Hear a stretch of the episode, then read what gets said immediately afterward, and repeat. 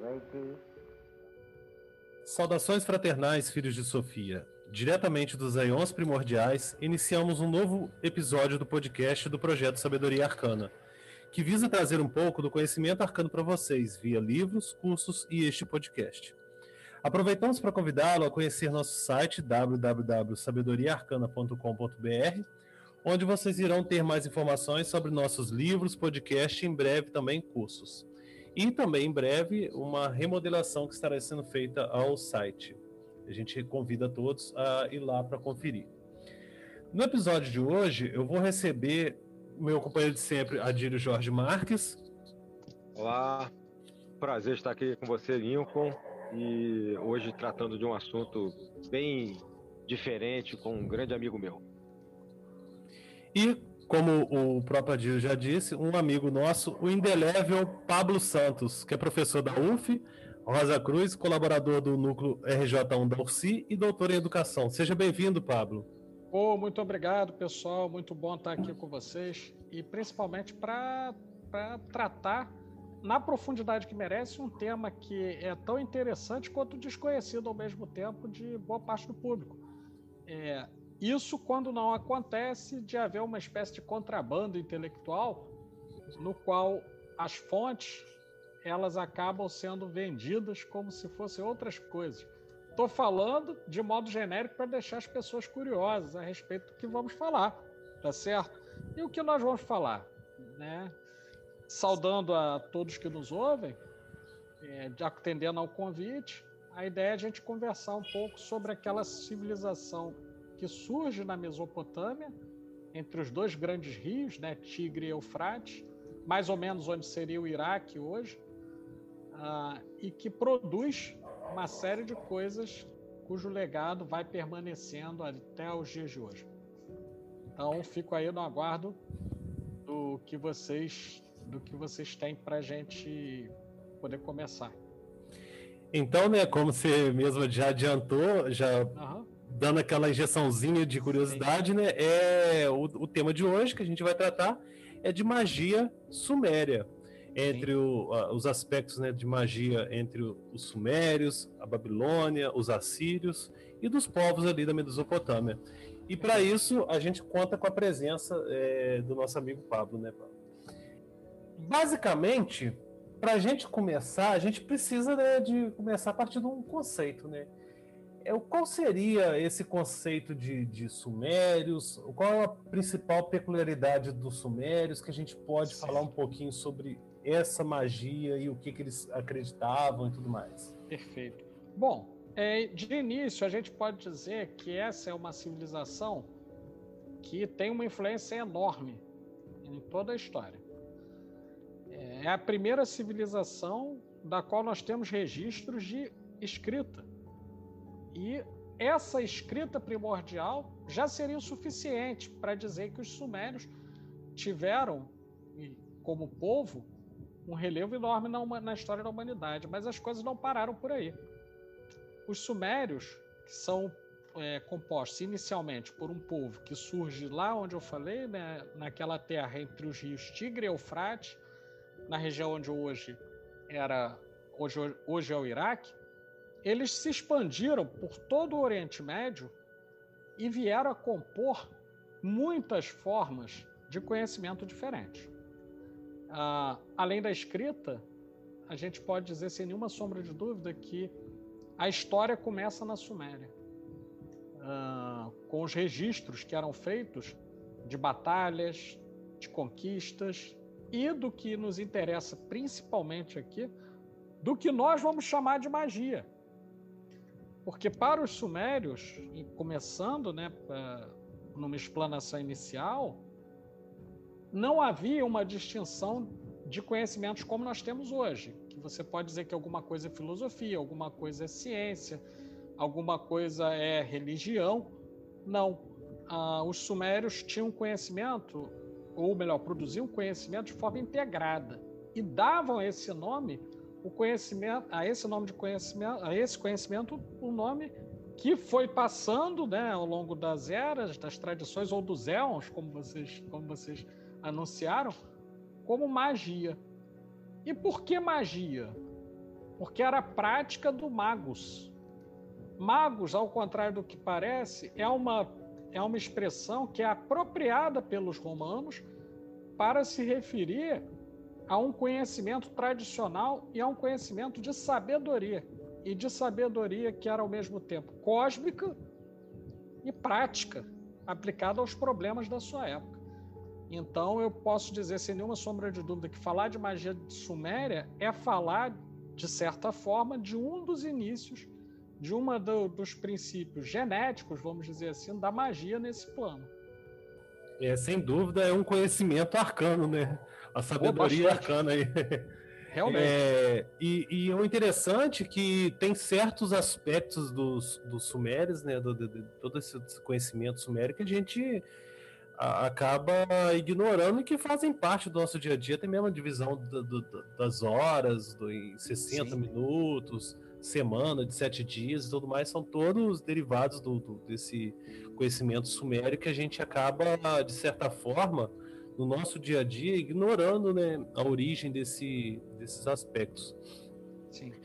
Mas como você disse, você comentou um pouco até da questão da cosmogonia, é, desses, desses sumérios, né? Eu queria que você falasse um pouco da cosmogonia, essa teleologia e os uhum. aspectos uhum. místicos, tanto dos sumérios até os babilônios, que haja visto que o, os povos mesopotâmios, né, não é um povo só, foram vários Exato. povos ali naquela região, né? Isso aí. A primeira coisa que é importante salientar é que, como você diz, ao longo do tempo, esse povo que se situava numa região geograficamente restrita, ele vai se espalhando e vai tomando contato com outros povos. Alguns desses povos eram inclusive semitas, é, de maneira que até mesmo registros bíblicos vão dar conta de que Abraão ele imigra da Caldeia, né? ele sai da, da região que fica conhecida como Caldeia e que hoje seria mais ou menos ali de onde Abraão saiu, mais ou menos ali onde hoje é o, é o Irã. Então, esse povo sumério, ele se misturou com outros povos daquela religião, se miscigenou e foi criando um império e reinos. Então havia um império sumério que possuía reinos num primeiro momento, a saber, os mais proeminentes, Acádia, que era mais ao norte, que é onde hoje é, seria a fronteira do, do Iraque com a Turquia. Uh, nós temos os Elamitas, que vão ficar ali entre o Iraque e o Irã, onde seria hoje, e nós vamos ter os assírios, que seria uma região predominantemente iraniana, que posteriormente esse mesmo povo assírio ele vem a tomar o poder e até subjugar os sumérios. Mas isso a gente vai falar depois. O importante, se a gente começar a pensar na cosmologia, cosmogolia, e o que eu chamo de teleologia, né? ou seja, o sentido da história, o sentido das coisas acontecerem ou existirem para os sumérios, a gente vai identificar uma, uma primeira coisa que é, não é magia, mas ajuda muito a pensar na magia. É, essa é a primeira sociedade de que se tem registro em que os sacerdotes vieram a constituir uma casta e uma casta imperial, vamos dizer. Por que imperial e não real? Porque apesar de cada rei desses deter poder político e militar, o sacerdote podia transitar por todo o império da Suméria. Isso durante um período que compreende mais ou menos 3 mil anos. Então imaginem vocês que esse, além de ser um conhecimento arcano, é um conhecimento que por muito tempo se mostrou constante ali naquela região. Falando de cosmogonia, a primeira coisa que precisamos pensar é que esse era um povo politeísta. Então, eles possuem lá no, numa referência que é chamada Enuma English, é um nome diferente porque é, é a língua deles, né? é, que se a gente for fazer uma tradução para o português, nós vamos dizer que é quando se rompem as águas. Ah, e o que, que tem esse texto de especial? Esse texto especial é a origem e é uma das referências principais para esses sacerdotes, esses magos, praticantes e ao mesmo tempo teóricos da Suméria.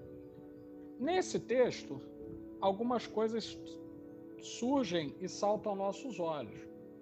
A primeira delas tem relação, alguma relação não histórica, mas de tema, com a cosmogonia grega. Ou seja, para os sumérios existia um caos primordial, uma espécie de essência indiferenciada que eles entendiam como sendo as águas.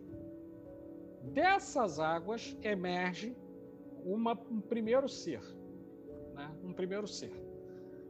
É claro que há controvérsias, tá? Outros autores, outros estudiosos vão, vão narrar como sendo outros, sendo seres iniciais, mas eu vou apresentar uma determinada versão que atribui a uma origem. Vejam que coisa interessante, né? Hoje em dia se fala muito em empoderamento feminino, em, em feminino sagrado, etc. E a primeira casta de sacerdotes que surge é, na Suméria, ela é uma casta de sacerdotes que cultuava uma divindade matriarcal, que era a deusa Tiamat, que emerge das águas. É uma dragonesa, para dizer assim. Ou, se preferirmos, né, uma grande serpente com pernas. Então, no Enu Menlish é descrita Tiamat como sendo um, um, um grande dragão fêmea que sai das águas e nessa saída que ela faz das águas, ela começa a procriar. Inicialmente ela se autofecunda. E ao se autofecundar, essa divindade gigantesca coloca um primeiro ovo, de onde sai a primeira divindade, chamada Marduk. Essa primeira divindade tem relações com sua mãe e a partir daí são produzidos os demais deuses, muitos deuses. Em comum com os romanos, é, estava a ideia de uma quantidade absurda de deuses, milhares de deuses numa primeira geração, ah, que vão se reproduzindo. Mas a cada re ciclo reprodutivo desses deuses, eles viriam perdendo poder e se tornariam posteriormente daimons, ou demônios, ou gênios, se preferirmos, porque os sumérios são os primeiros a admitirem a existência de espíritos intermediários entre deuses e os homens, tá? E Tiamat é a origem, é a grande deusa, que num dado momento, assim como visto em outras culturas, por exemplo, se vimos alguns ritos e mitos atribuídos a Kali, Tiamat, num dado momento, além de copular com seus filhos, começa a devorar boa parte deles. E então há uma guerra.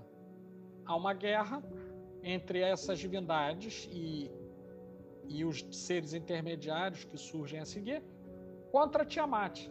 E Tiamat é derrotada e banida. Né? Ela é lançada para o que eles chamavam de vazio né? lançada para o vazio ao fim desse processo. E ao ser lançada para o vazio, dois deuses, particularmente três, são muito importantes porque eles vão dar origem à narrativa do surgimento do homem. Nós vamos ter o deus Enlil, que é o deus, o deus do, do ar. Nós vamos ter uma deusa chamada Nana. E nós vamos ter um terceiro deus, que é chamado Nabu. Esses três deuses propõem-se a fazer uma criação, propõem-se a criar alguma coisa que venha a ser a Terra. Né? Então, eles, eles são, são considerados os bastiões, né? os, os, os quase como demiurgos da Terra. E da cópula de Nana com Enlil vai nascer uma outra divindade extremamente importante chamada Inanna, que veio a ser o equivalente sumério a Afrodite, por exemplo, né? uma divindade do amor, da fertilidade, mas também da guerra e dos, das mulheres, protetora das mulheres. Então, é, Inanna e Nana são deusas diferentes. Diferentes, exatamente. É porque a gente acaba achando, né, pela proximidade do nome, que seria uma só deusa. Sim. Perfeitamente, é, é, exato. É por isso que é muito. É, por, por, isso que no, no, no começo eu disse. É, nós temos uma tradição aí colocada que é tão importante quanto desconhecida mesmo. E por algumas razões, né? Primeiro é que no Brasil é difícil chegar a algumas obras que dão conta disso. E a segunda é porque a linguagem é tão truncada que para que você chegue a compreender direito diferenças que às vezes são muito pequenas, como nana e nana, você às vezes leva anos para conseguir distinguir no meio desse material. É, ah, inclusive, inclusive até acho que teve um lançamento recente do é, do mito de Gilgamesh, né? Uma tradução mais recente, mais correta. Que é, são raros os casos assim. A gente estuda os, a Mesopotâmia na, na quinta série, no que, no que seria quinta série hoje, sexto ano, e mas muito estão passando, né? Muito rapidamente. Exatamente. E foi muito bom você, você tocar em, em Gilgamesh, porque a gente está chegando nele.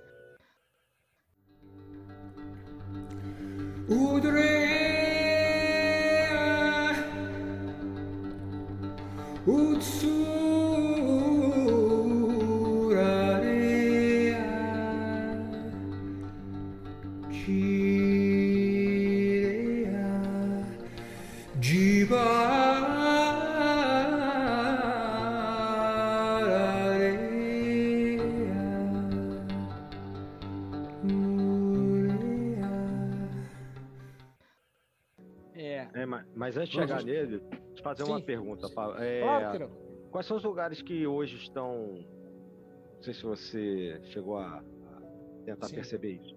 Que estão mais centrados no estudo da, dessa questão da Suméria, da Babilônia, dessa parte mágica. É na Europa? É lá no, na Europa. No, na Europa.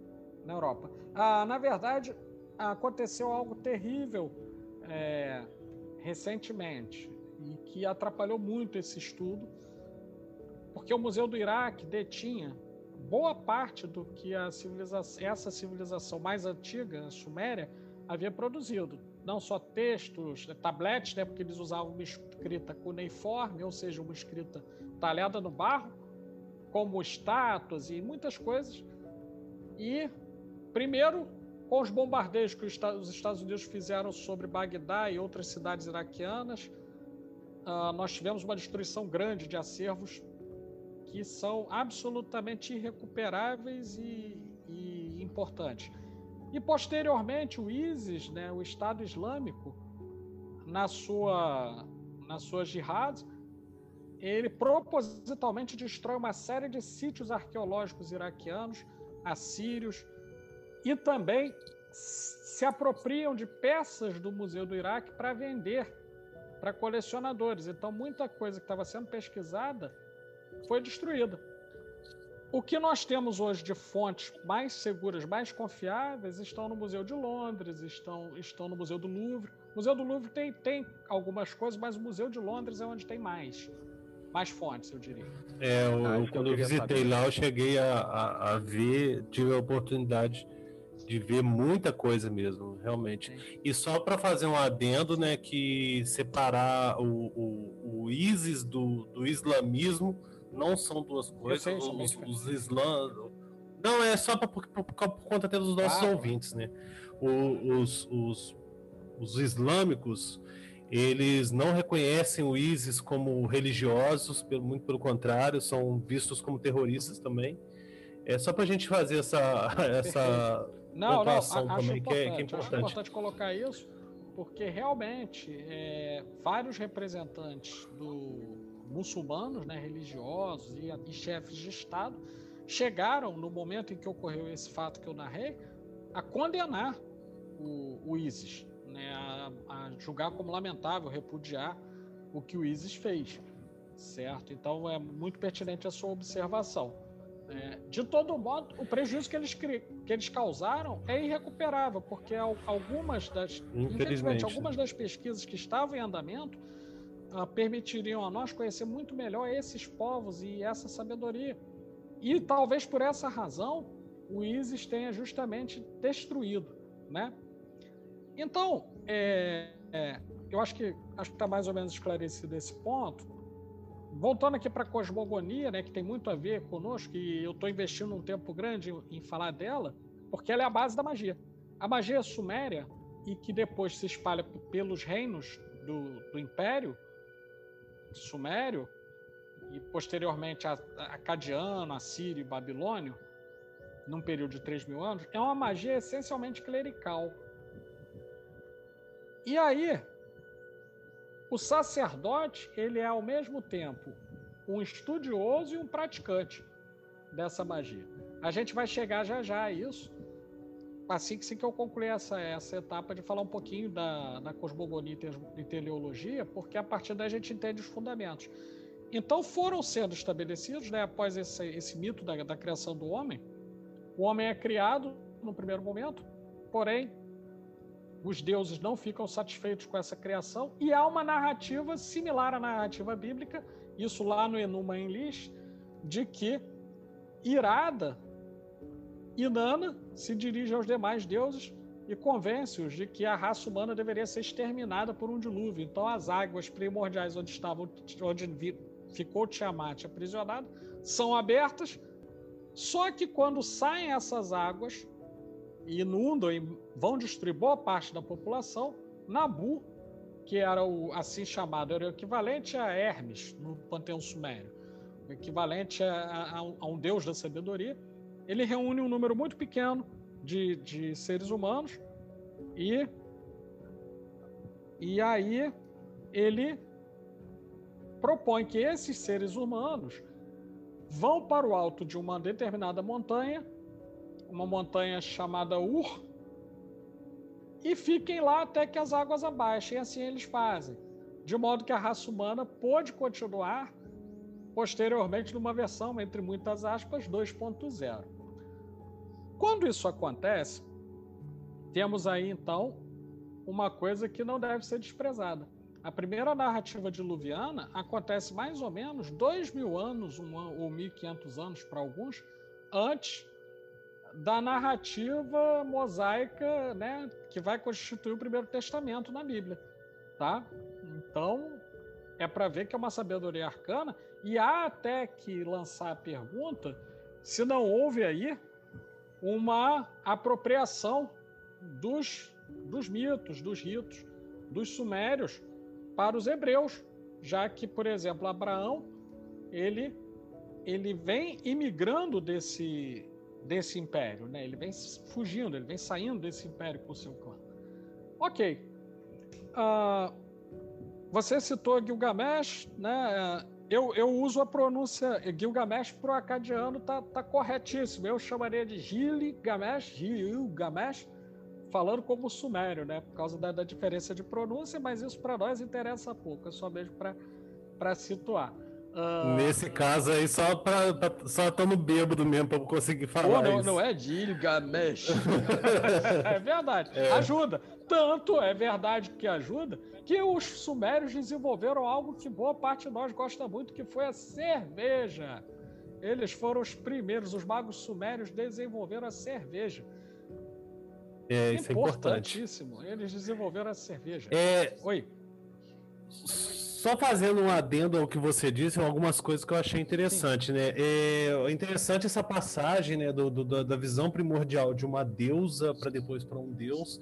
Isso até eu, eu, geralmente observo e costumo debater até na, nas minhas aulas também, que a princípio, né, a humanidade teria visto, né, a mulher fecundando e dando à luz é, seria muito mais inteligível ela entender, a humanidade entender a mulher como a figura de Deus como uma mulher, por ser né, uma pessoa que gera vida, e posteriormente, quando os homens começam essa questão de, de luta e de para guerra e de aí a força física começa a, a, a ser mais é, destacada, por assim dizer, aí a figura feminina de Deus, de uma deusa, né, passa a ser substituída por um deus conquistador e tudo mais. Eu achei isso interessante. Um outro ponto que eu achei também interessante, até a, a partir da comparação que você fez dessa do mito da cosmogonia é, suméria para a cosmogonia grega, até a questão da, da, de um deus né, que dá origem a, a aquele panteão e que posteriormente esse panteão é, é, luta contra esse deus Sim. primordial. Seria mais ou menos o caso, o equivalente ao, ao deus Cronos, né, que vai dar origem à, à, segunda leva de deuses e a partir dali começa essa essa é, treta e, não, é, aí, é, uma, é uma treta muito pesada, porque é, é pior que a titanomaquia grega, porque eles comiam-se uns aos outros. Ah, nós estamos falando, Isso. por exemplo, os, os gregos quando eles criaram o seu panteão, eles criaram um panteão antropomórfico, ou receberam a iluminação da existência de um panteão antropomórfico. Não vou nem discutir isso, não vou entrar nesse mérito, tá? Mas de todo modo, ah, uhum. o panteão sumério não é assim. Nós temos divindades zoantropomórficas e cuja primeira forma é uma forma de serpente ou dragão. Eu diria mais aproximado ao que conhecemos com dragão, porque tinha asas, pernas e, e outras coisas que serpente não tem. Mas no início é, da, dos povos mais antigos, diferenciar serpente e dragão não era lá muito simples. Ah, de todo modo, os deuses possuíam características meio humanas e meio animais. Isso é uma característica marcante. De modo que até algumas pessoas hoje, é, havendo a possibilidade dessas civilizações que nasceram lá na, na Mesopotâmia terem sido influenciadas por alienígenas, terem visto alienígenas e coisas desse tipo, e assim terem criado é, as referências míticas, né? Não sei, isso não é minha área de conhecimento, eu não vou, não vou entrar. Uh... É, eu já tendo a crer mais que eles poderiam ver né, algum vestígio de, por exemplo, é, fóssil de dinossauros e a partir daquela observação ele, ele chegar a uma, uma conclusão de que havia é, de que havia né, grandes animais, grandes serpentes e tudo mais, porque até mesmo a, digamos a, a coluna cervical de um, de um, de um fóssil Sim é, daria entendimento de uma serpente. Não, sem dúvida. Assim. Mas isso a gente está no, no, reino das conjecturas Não, aqui. Claro, né? claro, com certeza. E é um tema que nos chama tanta atenção, que é foi uma civilização tão rica, que ela é a primeira civilização que, uma vez criados os mitos de, de origem, ela vai fazer uma constituição do Estado. E tudo isso envolvendo magia, porque para eles era um conhecimento só, era um conhecimento clerical, sacerdotal.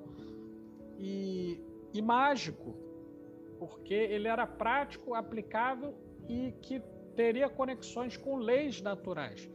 Quais eram essas leis? Eram leis que, num determinado momento, foram legadas para a humanidade. Como? Ah, ainda no Enuma Enlil, nós vamos ver a narrativa de que um rei chamado Amrafel que também na Bíblia tem referência a Amrafel. Alguns dizem até ser o mesmo. Não sei se é ou se não é. Mas, de todo modo, um de, o rei da cidade de Uruk, que era a cidade principal, já começavam a existir cidades desse reino. As principais eram, a essa época, e eu estou falando de mais ou menos 3.500 a.C., eram Uruk, Ur, Lagash, Elam, Niracim eram as, as principais cidades, e Uruk era a capital. Uruk veio a dar origem posteriormente à Babilônia. Veio a se chamar Babilônia depois, veio a se chamar Babel, na verdade, ah, e conhecido posteriormente como Babilônia, né?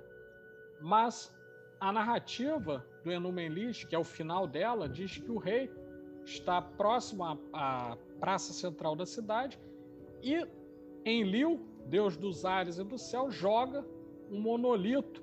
E observem como é que o Stanley Kubrick foi brilhante, uh, sem fazer referência ao Enuma Elish, ao fazer o filme 2001, Uma Odisseia no Espaço, em que um monolito cai no meio dos símios, né? Só que no caso não caiu no meio dos símios, o monolito caiu de frente para o rei, e Nabu aparece ao rei e dá a ele a capacidade de ler o que estava escrito no monolito, na pedra. E aí o, o rei consegue ler esse, esse código de leis. Posteriormente, a, a, porque como eram vários povos, né, nós temos vários nomes para designar os mesmos personagens. O mesmo Amrafel, usando a, a, a, pronúncia suméria, ele também foi chamado de Hammurabi pelos acadianos. Os ah, acadianos... isso que eu ia, isso que eu ia perguntar Exatamente. agora. É o porque mesmo até é até o código de Hammurabi, quando vem nos livros didáticos e tudo mais, vem o monolito Isso mesmo. Aí. E, e lembrando monolito também, não só o, o, o Stanley Kubrick, mas o Arthur C. Clarke também, que foi o, o escritor do, do 2001. Uhum. Não, perfeito. E, e é interessante é isso que você comenta pelo seguinte: ele recebe, e aí vamos pensar na, na ideia, né? O, o Hammurabi cria um código que é baseado na reciprocidade. É o famoso olho por olho, dente por dente, né? Então, você, quem matou será morto, o sujeito que, que rouba, ele tem uma punição, ele tem membros amputados, ele perde os seus bens, ele tem um código ali. Então. E o interessante é que era um, um código, é, um código civil, por assim sim. dizer, né? Bem, bem, bem extenso, que, que tanto que, que o direito, o direito romano de... se baseia nele. Isso, era, era um conjunto de leis até mesmo a questão das viúvas era, era bem. É porque a gente acha assim. Ah, o Código Hammurabi, olho por olho, dente por dente, mas não, não, não era só isso. Não. Né? Eu vou dar exemplo de uma passagem de, de, desse código que mostra que ele era bem mais complexo. Aquele que testemunhar em falso perderá os seus bens e, ao mesmo tempo, será condenado a ficar um tempo embaixo da casa. Aí você pensou, é, embaixo da casa? O que, que significa isso? Aí você tem que ir lá para os tabletes de argila, né, que estão no, no, no, Museu de Londres e outros lugares. A casa é a primeira construção prisional e era mais ou menos um espaço amplo, bastante amplo, por cima, onde ficavam os guardas da cidade que moravam na casa e embaixo da casa tinha mais ou menos um espaço de altura de uns 90 centímetros por um metro, um metro e vinte de largura, um metro e quarenta de largura. Então o sujeito era literalmente esmagado ali embaixo, né? Ficava embaixo do escuro ali, apertado.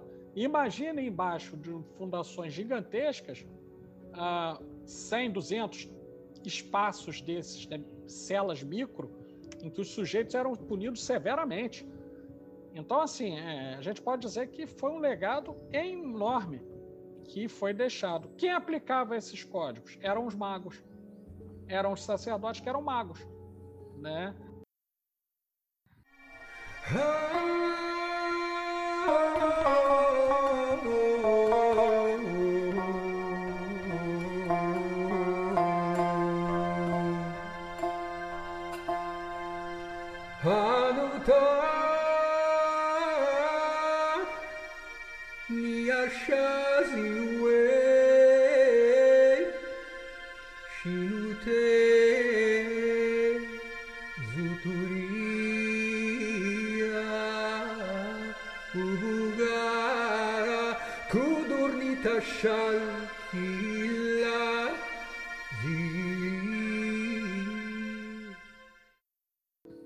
Ok.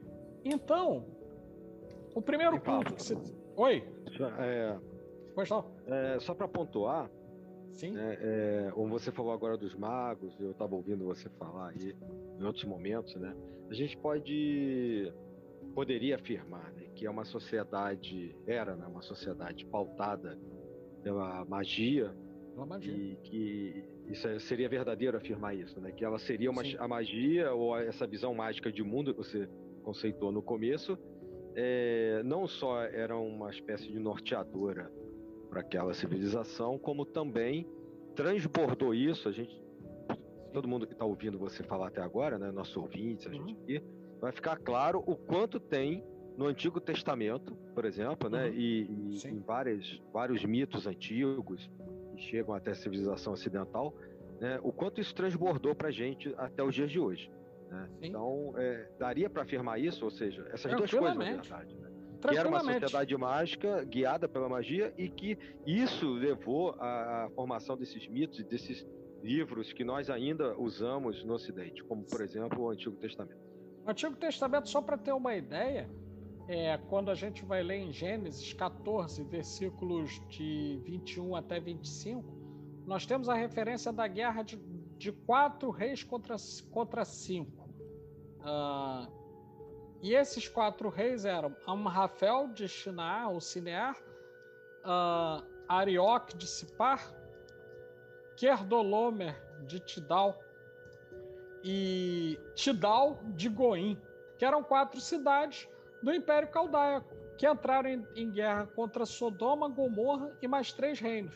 Por que, que é interessante olhar a influência disso? Porque o Velho Testamento está fazendo referência a esse império e dizendo que esse império ele entra em guerra justamente porque Arioque de Sipar sequestra o sobrinho de Abraão, que vai pedir ajuda a Melquisedeque, que posteriormente varre esses quatro reinos, né? Até junto com, com alguns remanescentes de outros lugares, esse povo semita varre esses reinos. É uma referência que está lá no, no, no, Velho Testamento. É e incrível. tem outras, tem muitas é, outras. Tem, tem muitas, é verdade. Melquisedeque aparece também para os sumérios não, né? É uma coisa não, não para os sumérios não, porque o que acontece é Salém é uma terra que ainda que haja muita controvérsia, né, sobre a sua uhum. localização, uhum. Salém ela não pertencia a, a esse império caldaico ou sumério ah, okay. ou acadiano, né? É. Porque os povos mais ao norte, especialmente ali na região do Irã, eles têm uma forte influência semita. E é muito interessante uhum. a gente pensar isso porque os semitas vêm do mesmo tronco comum, que é o tronco ariano, que vai dar origem a, a, aos hindus e uma parcela vai dar origem tanto a, aos povos árabes, judeus, etc., como a alguns povos antigos euro, europeus, especialmente ali no norte europeu, né, os áreas, né? Então, é, aliás, por causa disso é que Hitler, naquela, naquela miscelânea é. que ele faz para justificar a si mesmo, ele vai dizer que existe uma raça ariana a qual ele pertence. Né? Mas vamos lá, vamos pular o Hitler, porque senão o Hitler acaba atrapalhando Gilgamesh, que é quem eu vou falar nesse momento.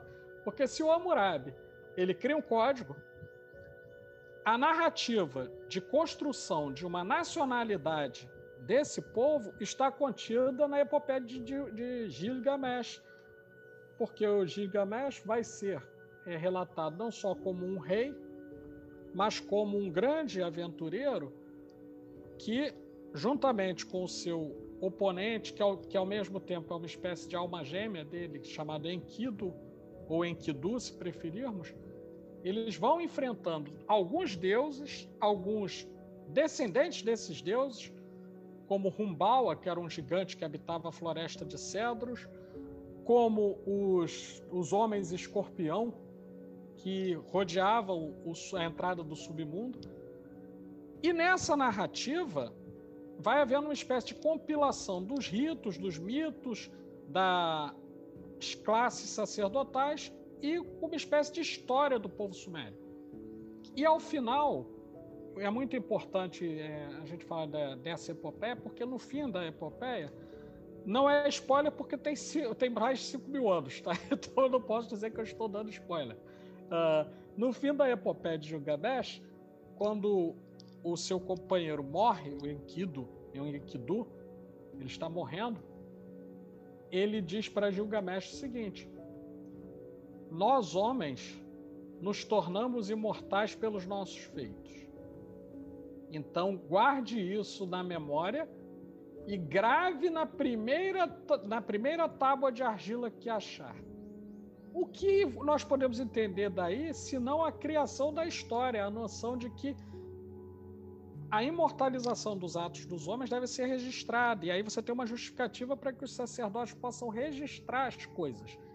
Então vejam o enorme poder desses magos. Eles eram legisladores, eles eram escribas, de certo modo, eram historiadores e eram líderes religiosos, não deixavam de ser, e magos. E por que eu digo isso? Porque a magia ela vai se especializando na Suméria. À medida que o tempo vai passando, quando nós temos já bem consolidados vários reinos, como os que eu disse, Acádia, Elam, uh, Sipar e outros, nós temos sacerdotes dedicados a cada deus. Sendo que o culto de Tiamat era uma espécie de culto ao mesmo tempo secreto e proscrito, mas que persistiu por toda a Suméria e veio ainda a, a ter representantes não só na Idade Média, olha isso, a gente vendo, né? Como até algumas pessoas que estão mais próximas de nós que conhecem alguma coisa. É, mas além de Tiamat, outras divindades eram cultuadas. Cada divindade cultuada tinha lá seus oráculos, e é por isso que é muito interessante. Convido a todos posteriormente para a leitura né, dessa publicação interessantíssima que Sabedoria Arcana está trazendo, né, Oráculos Caldeus. De todo modo, é, o, os oráculos eles eram uma parte importante do corpo sacerdotal. A gente podia é, sem entrar em minúcias, que levariam anos para que a gente detalhasse tudo, eu posso traçar aqui um, um quadro, um diagrama bem, bem simples para nós que ajuda a entender.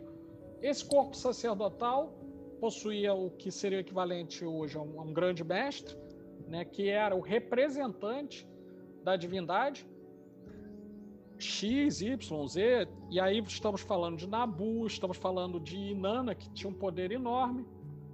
Ela era chamada de Inanna na Suméria, porém, mais adiante, na Assíria e na Babilônia, né, na, na cidade de Babel particularmente, ela vai ser chamada de Istar.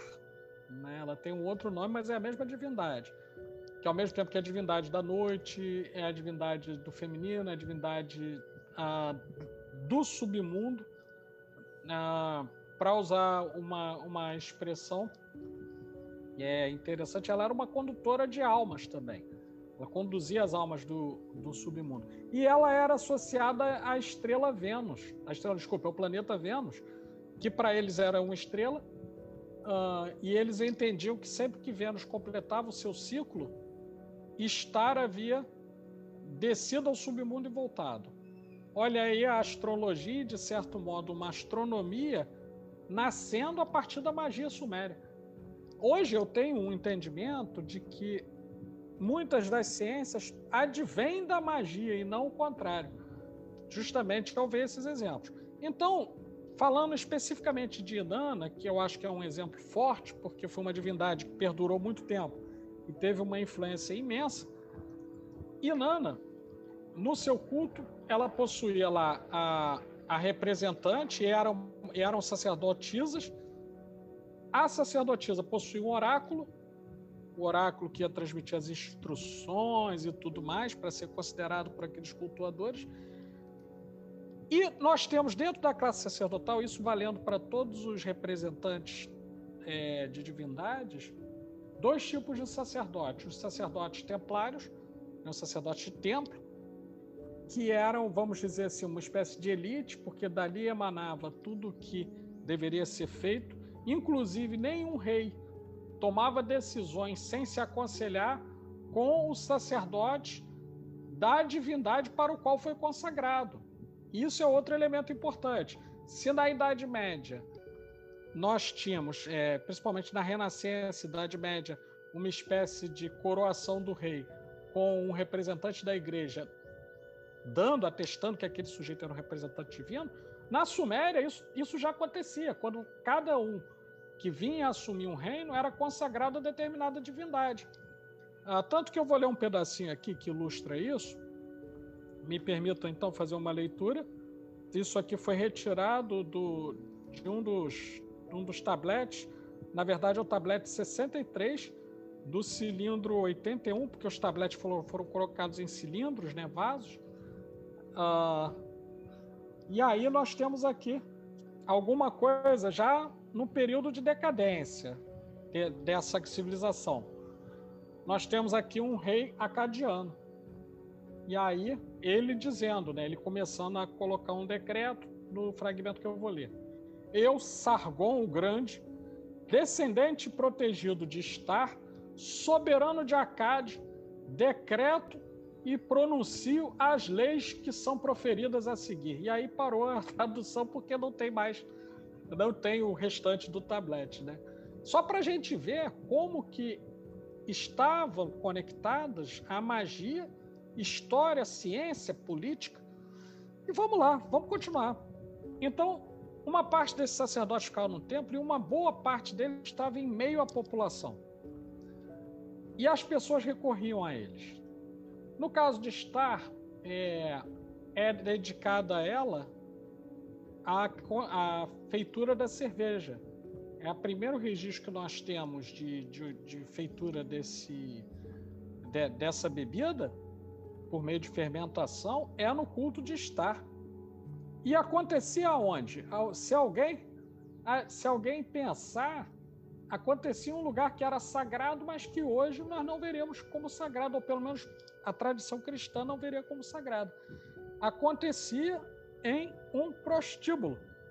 É o primeiro registro que nós temos, porque as sacerdotisas de estar, aquelas que estavam tanto no templo quanto na em meio à população, recolhiam é, donativos e, e, recursos financeiros, de certo modo, né, vamos dizer assim, aí, apesar de não termos uma moeda circulante ali, a partir da prostituição. A prostituição era considerada sagrada uh, por estar. É por isso que algumas ordens esotéricas e alguns conhecimentos, é, diria, de certas, de certas tradições que seguem o assim chamado caminho da mão esquerda, vão adotar práticas de magia sexual que são equivalentes a essas, com um papel preponderante das mulheres nesse sentido.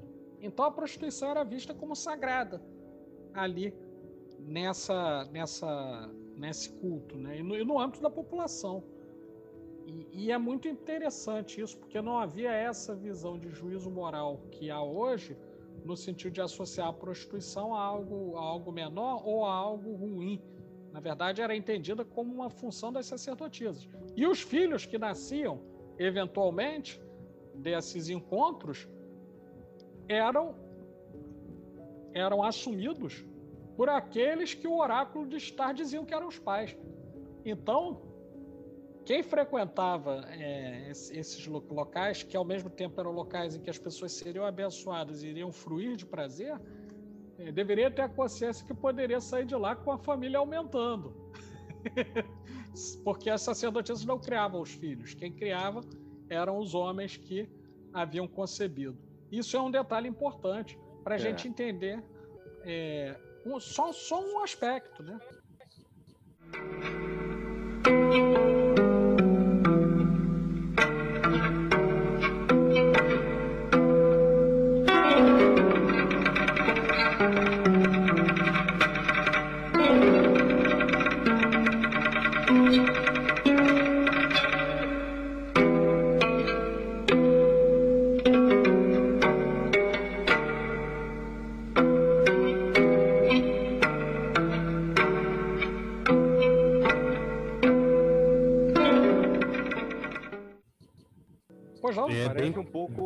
Questões das festas baconianas, que obviamente são posteriores. Né?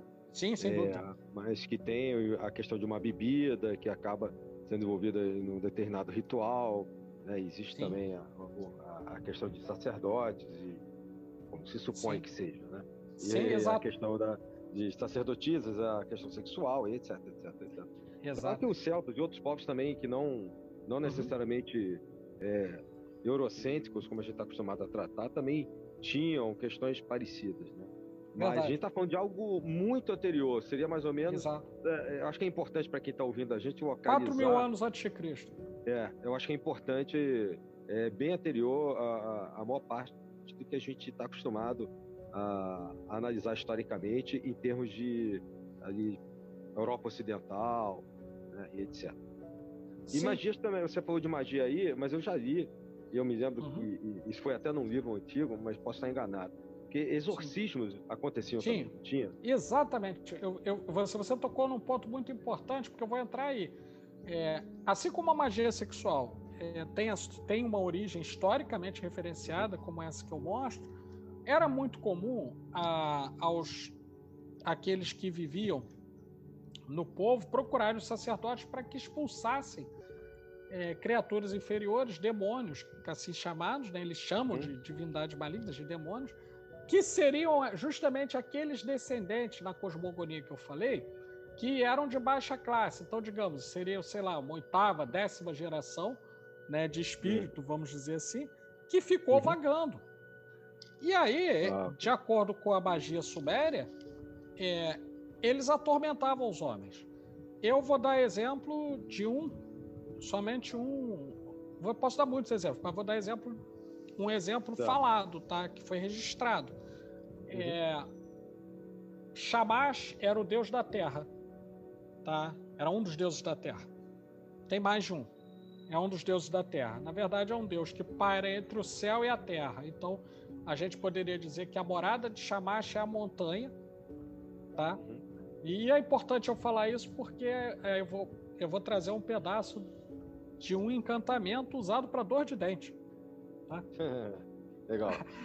As pessoas eram, acreditavam que a dor de dente era causada por um verme, por um espírito desses, que era. A, bom, o nome é quase impronunciável, mas vamos lá.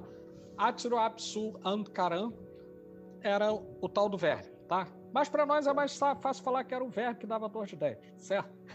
E aí esse verme... Acharam, então, la... achavam que a dor de dente não era física, né? Era não era física, algo... era como uma larva astral, digamos assim. Isso, né? isso que eu queria chegar. Né? Era Exatamente. Uma, algo em outro plano que causava aqui embaixo, vamos dizer a assim, dor, as doenças. As Por doenças. exemplo, é, Nergal uh, era conhecido como Senhor das Doenças, mas também Senhor da Cura, porque ele, ele fazia as pessoas adoecerem, era uma atividade que fazia as pessoas adoecerem, mas também as curava, se fosse bem agradado, né? Mas vamos lá, vou pegar um, um pedacinho aqui que é muito interessante. Só, Oi, só um, até porque você comentou do Nergal, acho que aquele, o, o, se eu não me engano, o Pazuzu também era nesse, nesse esquema, também. né? É que Pazuzu você invocava foi... ele, era um Sim, demônio tão poderoso que você invocava ele para espantar os outros demônios. A... Exatamente. Pazuzu era resultado da união é, de Tiamat com Enlil. Enlil é filho de Tiamat. Tá? Ah, e, é, é, é, é, a divindade suprema do ar. E aí eles têm um filho que, na verdade, é, é como se fosse um, um dragão que não pousava. Um dragão de, de, quatro, de quatro asas que não pousava, senão para vir como se fosse num voo rasante para assolar populações inteiras. Esse era Pazuzu. E era senhor de um dos ventos. Né? Então ele tinha o poder sobre um dos ventos, que quando soprava, na verdade é o vento, é o vento que vai de, de leste para oeste. Quando soprava, as pessoas tinham medo, porque achavam que ele trazia doenças, maldições, etc. Por isso que a invocação a Pazuzu era para assustar os demônios, porque até mesmo dentre os seus, os sacerdotes diziam ou imaginavam, não sei se viam, que essa era uma entidade cujo rosto era terrível, pois ele tinha o rosto tal qual da sua mãe, Tiamat, e o poder de Enlil, que era o Senhor dos Ventos. Então, o bicho era bravo. Viu? Dois em um, é. Dois em um. O bicho é brabo, viu? Mas, não é mole, não. Aí, eu já sei que tem um monte de. Na, quando a gente botar no ar, vai ter um monte de ouvintes se coçando aí, porque vários desses deuses que vocês estão citando aí são uhum. usados, e a gente vai falar disso no final, né? são usados hoje, não sei como, né? mas eu já escutei várias palestras, contos né, mais variados, é, é, vários desses deuses que vocês estão mencionando aí, só que são usados hoje. Então o pessoal vai se coçar aí para correr atrás e descobrir. Pra é, saber como é que invoca e tudo mais, né? É, é pois é. é. Só lembrando, Sim. Só lembrando que o Pazuzu é o da, daquela, é daquele filme do Exorcista. É Só pra lembrar. É, exato. É. Pois é.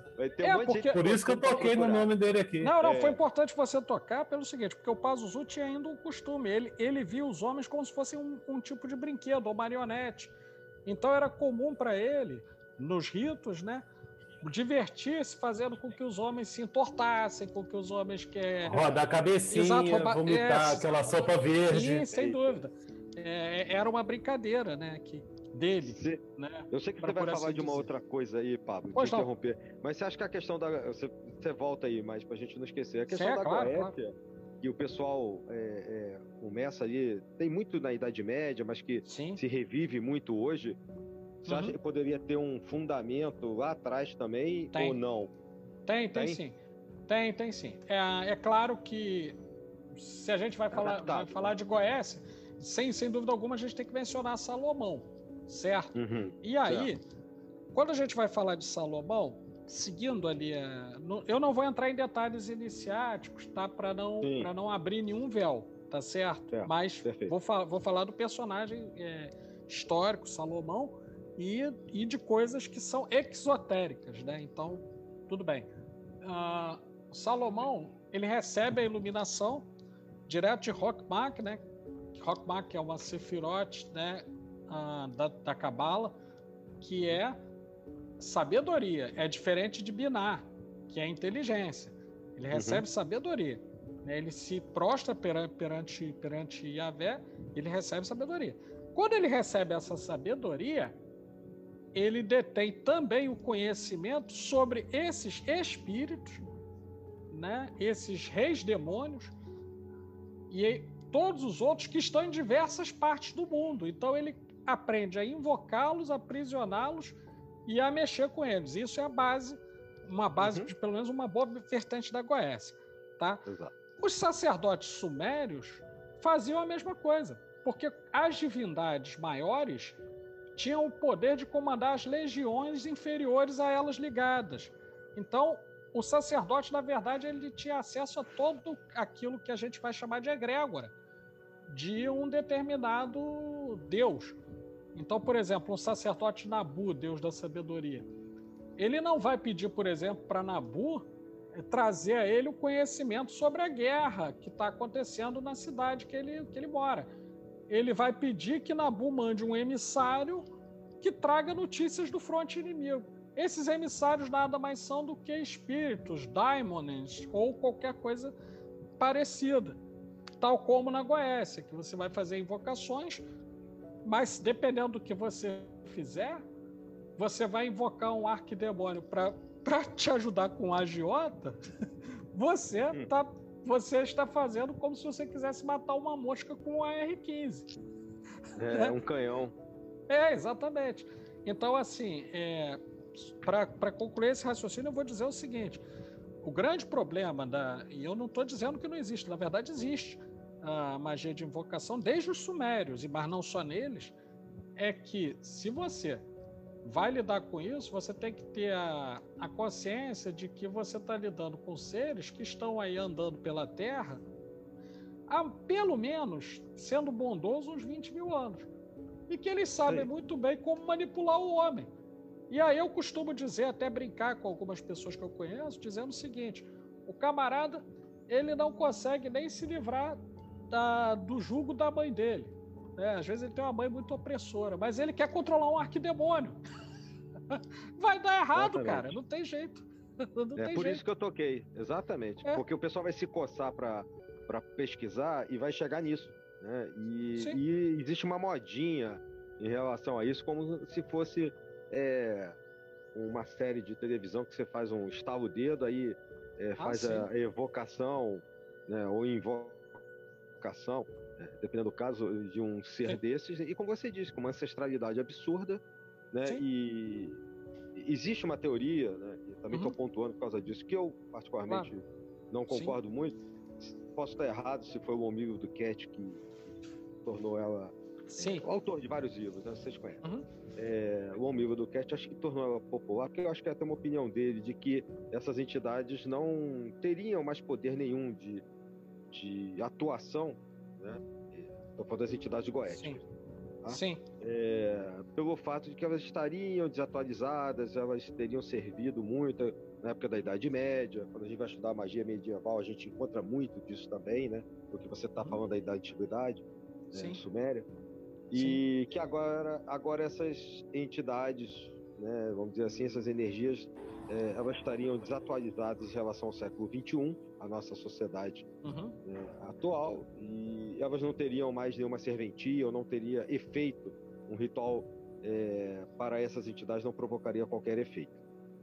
Bom, Sim. pelo que você está Eu... descrevendo aí, não procede. Né? E existe uma outra e existe um outro aspecto também que tem muita gente que leva essas entidades, deuses e tudo mais como aspectos de nossa psique e que, portanto, assim, ah, é da nossa mente, então é tranquilo, mas não é bem assim, não. O buraco é bem mais embaixo aí do que. É, do que essa é uma segunda teoria que está muito em voga, né? agora, em voga agora na magia. Sim, né? sim. Essa que o Lincoln levantou. Além é. de, uma, de ser uma entidade ultra, serem entidades ultrapassadas, serem apenas aspectos mais obscuros de nossa de nosso ser, nosso de nossa, inconsciente, talvez. nosso inconsciente. Então, pelo é. repetir. Eu acho até que isso tem um pouco naqueles livros, se eu não me engano, é no do Caos, é o Libernu e o Psiconauta, tem, tem. até a questão tem. do riso, Sim. a questão do riso ser capaz de, de expulsar, hum. afastar, não, hum. bem. Não vai nessa, é, não. Vai rir, vai. É, é, vai. É, é assim, eu, eu assim, tenho né? que comentar com vocês do, uma coisa que, que acho que e... tem a ver com, com isso que a gente está falando, né? Uhum. É, não é, e aí comentando, primeiro que a Dilly coloca, né? Que teoricamente essas entidades já estariam afastadas porque há muitos anos foram sendo é, invocadas, etc. Ora, eu se eu for se eu fizer a experiência de usar arsênico conforme se usava para envenenar os reis antigos, hoje eu vou morrer do mesmo jeito que os reis antigos. Não importa quanto tempo é, tenha passado. Exatamente. tá? Eu vou morrer, não tem jeito. Né? Então, quer dizer, o próprio mundo físico nos mostra que o tempo que se passa de alguma coisa não é pelo fato de ter se tornado antigo que se tornou ineficaz. É, é, é, tanto que existe, existe o projeto de sabedoria arcana aí que não me deixa mentir, não é isso? Essa é a primeira é. coisa. E a segunda, ainda que fosse a uma, se fossem entidades criadas pela mente humana, meus queridos, a quantidade de transtornos psiquiátricos que existem, quando alguém sofre de algum deles, ele é absolutamente real. Uma pessoa com depressão, por exemplo, isso é absolutamente real e perigoso. O cara se mata. E ele Sim. se mata sem, sem atentar contra a própria vida. Ele vai morrendo, ele vai perdendo energia. Aí eu vou dizer assim: ah, tá, então quer dizer que porque está na mente não é perigoso? Não. Então, uhum. se tiver na mente, é perigoso também. É, vou até mais longe. É, desde uma perspectiva hermética, eu poderia dizer, sem dúvida alguma, que assim como estão no macrocosmo, também estão no microcosmo, essas entidades e outras. Então vai fazer todo sentido você pensar que elas estão na mente, claro, senão assim o magista não teria. Exatamente, assim como é em cima ou é embaixo. Senão o magista não teria um ponto de conexão para fazer a invocação. Né? Então. Isso aí. É, e, aí é... que entra, e aí que entra aquele meme né, do, do pessoal lá chegando no Pai de Santo, lá, o cauísta, o telemita e tudo mais, chegando com o Pai de Santo quando dá merda, é, né? Quando, aí o Pai de Santo vira pra ele e fala. É isso aí. Vocês aqui de novo? é, é, por aí mesmo. Exatamente. Não, é exatamente isso, né? Exatamente isso. serve de aviso, né? É, porque muitos jovens, o, o, Lincoln sabe disso, a gente recebe retorno Sim. de muitos jovens que ouvem sabedoria arcana e vão ouvir você, Paulo. Uhum. É, jovens mesmo, pessoas Sim. de 20 e poucos anos, 20 anos, 18, 30, e que estão debutando muitas das vezes no, no mundo oculto e, e, recebem com muita facilidade por causa da internet hoje em dia, da quantidade de. A facilidade que se tem de importar obras também, etc. É, material de todo tipo. E hoje há, como eu disse no início, uma certa modinha, né, devido uhum. a alguns grupos, né, dessa questão de se trabalhar com essas entidades muito antigas, né, uhum. algumas categorizadas dentro da GOES, e que acham que é muito fácil. Então fica como um alerta, fazendo esse parênteses do que você estava falando Sim. antes, né, antes da gente chegar também no, no último claro. tópico que também é importante para contextualizar a magia hum. Suméria que legou-nos né, para o presente, mas já Sim. fica como uma advertência importantíssima, principalmente aos mais jovens, aqueles que têm menos Sim. estrada no mundo uhum. ocultista, uhum. místico, né, sobre esse tipo de trabalho. E aproveitar aqui para deixar, deixar uma deixa, uma dica também, né? Uhum. Pessoal, só existe uma maneira de você ficar rico com, com Goécia. É você vendendo esses cursinhos de Goécia é. pela internet, igual você comprou. Esse cara tá ficando rico com Goécia. Vendendo é, curso para você se lascar aí depois. Com certeza, é isso, aí. isso, aí dá bastante dinheiro. E, é, e, é, e tem, não, e tem um outro aspecto, só, só para só complementar o que vocês dizem uhum. e a gente passar para outro tópico, que é, o seguinte: é, alguém que não tem autodomínio não vai conseguir dominar a magia. a magia vai dominá-lo. É outra Perfeito. coisa. Então, se você quer ser o um é escravo é da magia, né? Exatamente. Se você quer ser o um escravo da magia, parabéns, você está num bom caminho, né? Seguindo o livro de Goiás, pegando PDF da internet, achando que você já virou mago. Né? E é por isso também que a gente às vezes bate na tecla aqui, que é a questão de usar sigilo aí de internet, Poxa. Servidor dos outros aí, ah, servidor público para isso, para aquilo outro. Você está alimentando coisa que você não sabe o que, que é. No final é um servidor Sim. próprio, ele tem seu risco, quanto mais um servidor público. Com certeza. Olha, Exatamente. vou dizer uma coisa para vocês. É, eu levei 16. Claro, cada um tem um desenvolvimento, uma forma de lidar com a magia. Eu levei 16 anos estudando até ter saber o que eu estava fazendo ao criar um sigilo. Tá? E digo uma coisa, não foi lendo dois, dois livrinhos de PDF na internet, não, viu? E quando aconteceu, não aconteceu do jeito que eu pretendia. Uhum. Mas vamos lá, vamos pular, vamos, vamos, para a Suméria, não é isso? Então, vou, vou ler só um pedacinho aqui para contextualizar como é que era isso. Não tinha dentista, não havia uma odontologia na época, né? Então, tem uma fórmula que o sacerdote recitava, ele primeiro vendia a cerveja para a pessoa que chegava, porque tinha que ser um sacerdote que ao mesmo tempo tivesse contato com pelo menos um oráculo de Inanna ou Star, e no caso aqui é Star, né, o registro que a gente tem, e ao mesmo tempo um sacerdote Shamash. Então ele vendia cerveja, a pessoa ficava com a cervejinha ali no, no copinho, e na medida que o sacerdote mandava parar, a pessoa usava três goles, colocando sobre o dente que estava doendo. E aí, o encantamento era mais ou menos assim. Enlil gerou Shamash, que gerou a montanha, que gerou o rio, que gerou a terra. E a terra gerou o verme. O verme sentiu fome, procurou figos maduros para comer. Não os encontrou e achou, achou morada na boca do homem. Ó grandiosa estar, vá, por favor, até em Chamash, pedir para que o verme saia e que saia junto com ele a dor que, que assola este homem, nome tal, né, o nome do sujeito. Aí, quando ele recitava pela primeira vez, o sujeito jogava a cerveja, mas detalhe, a cerveja precisava estar choca, ou seja, ela precisava estar quente precisava estar quente e, de preferência, já entrando naquele estágio ali que ela já não, não, tem, não tem um sabor bom, né? A cerveja é velha, né? Aí o sujeito jogava lá e aí ele repetia essa operação mágica duas vezes. Isso aí também é encontrado, tá? Numa das fontes que eu citei desses tabletes que tem no Museu de Londres. No caso, esse tinha no Museu do Iraque, tá? E aí, embora. Legal isso aí. É, os... Interessante que você me fez lembrar a oração que minha avó fazia para rezar erisipela. Não é, rapaz? Eu, eu lembrei das rezadeiras. É. Isso aí. É. Muito e é isso aí. A, a, a, a, fórmula é parecida. É parecido. A, Por...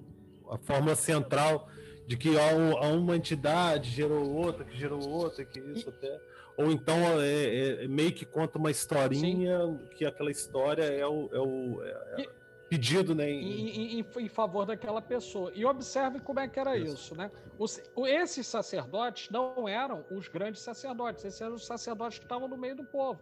Geralmente esses faziam os exorcismos. Então, por exemplo, se você você o sujeito lá tem um acesso, digamos, de alguma coisa lá que está incorporado, digamos. O sacerdote ia e invocava a entidade que era seu patrono para mandar que aquele, que aquele demônio saísse né, e fosse para outro lugar.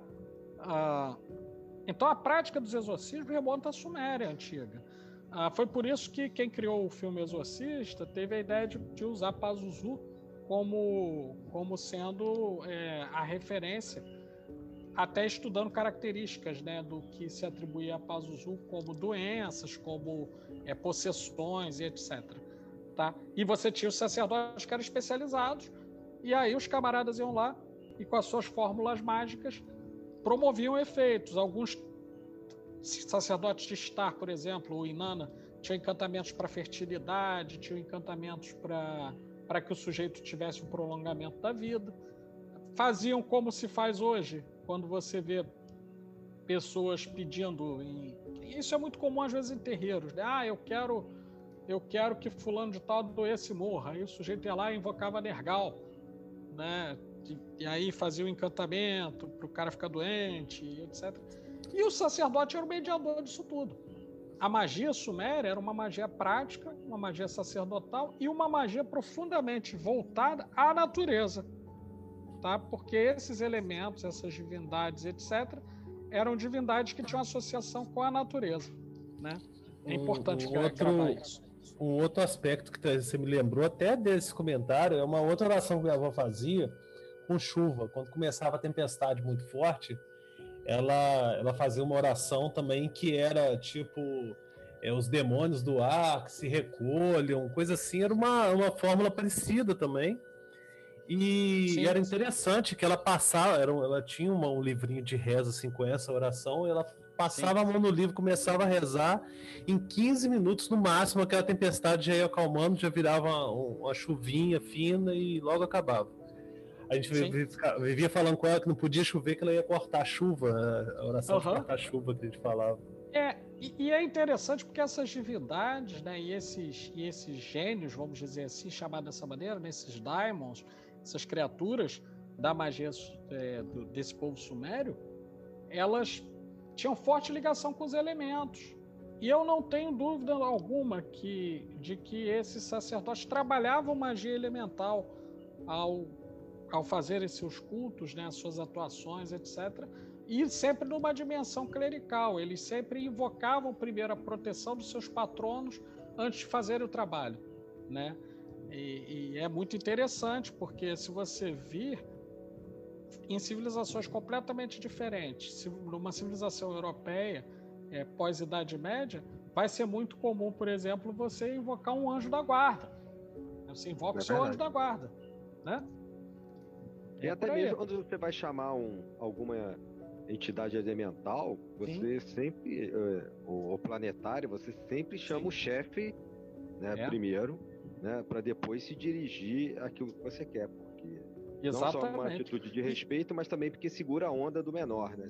segura, segura e, e, conhece bem, porque per, pertence àquela egrégora, né? E tem, e tem uma ascendência sobre aquela criatura, né? É. Então, você cerca pelo. Para falar como se fossem os bicheiros, né? Você cerca é. pelos sete lados, né? Exatamente. é Exatamente. por aí. Bom, Deixa tem alguma... falar no negócio. Claro. Eu ia te fazer uma pergunta e eu não. Que eu li ao passando, né? Sobre. É, não sei se você já ouviu falar magia de Marduk. Sim. E, assim, eu não entendi o que era. Você poderia explicar aqui pra gente? Claro, perfeitamente. Marduk é o equivalente sumeriano ou sumério ao, ao deus Ares, né? Era uma divindade da guerra, tá? E era uma divindade que, num dado momento, quando Tiamat é banida, ele foi o primeiro filho de Tiamat. E ele se torna rei dos deuses. Tá? Ele é narrado como sendo o rei dos deuses. A quem deveria ser pedida permissão para qualquer conquista antes. Se você tivesse sob a proteção de Marduk, você obteria qualquer conquista, fosse ela uma conquista amorosa, fosse uma conquista financeira, fosse você um rei buscando uma expansão do, do, do seu reino, né? Então, o Marduk era uma divindade muito importante. Como legado, ele vai deixar uma tradição que foi pervertida ao longo do tempo, infelizmente. Ele é. vai deixar uma, uma tradição, uh, esses sacerdotes vão deixar uma tradição de um culto de invocação mas que também era um culto voltado para valorizar as virtudes, a virilidade dos homens, né? valorizar a coragem e tudo mais. E tinha encantamentos até para isso, para que o sujeito vencesse duelos, para que ele vencesse contendas com inimigos, etc. O tempo passa e alguém tem uma ideia de fazer. Não vou nem citar nomes, tá? vou citar nomes uhum. dessa vez, vou, vou, me permitir não citar nomes, mas só para a gente falar que as pessoas vão entender. Atribui a Marduk outra coisa. Atribui a Marduk uh, uma espécie de ascendência quase que goética. Exato. Uh, sobre muitas entidades que nada tinham a ver com o rito sumeriano, nada tinha a ver com Marduk. E algumas dessas pessoas se dizem sacerdotes ou magos de Marduk. Muito bem, mas o culto já está extinto há muito tempo. E a maneira como eles procederam, alguns chegaram a escrever livros a respeito, era totalmente diferente do, do Marduk sumério. Dá a entender que é outro. Dá a entender é uma que é invenção. é. É, é uma invenção. Dá a entender que é, é outro. Se você ler, é outro. Marduk, por exemplo, ele, ele é utilizado como modelo, e isso é, está descrito na própria epopeia de, de Gilgamesh, ele é o molde segundo o qual foi criado Gilgamesh, né, que é o herói por excelência. Gilgamesh ocupa para os sumérios uma posição parecida com o que o que Ulisses ocupou para os gregos na, na Ilíada e Odisseia, né? E Marduk era isso. Marduk era, era, o, era o arquétipo do guerreiro. Né? Era um, um, deus arquétipo do guerreiro. E não o que se fala hoje de magia de Marduk, é igual hoje. Hoje, por exemplo, é, vou, vou comentar uma coisa que aparentemente não é, não é desses povos, mas tem a ver. É, com a herança semita, muitos desses povos caldeus cultuavam estar chamando-a de Lilith. E aí criaram um outro rito. E aí tem gente que fala, não, mas Lilith, que é aquela divindade suméria, que é estar. Eu vou dizer, não, não é. É um culto que surgiu depois do culto de estar e que veio a dar origem a outra coisa. Não tem mais nada a ver.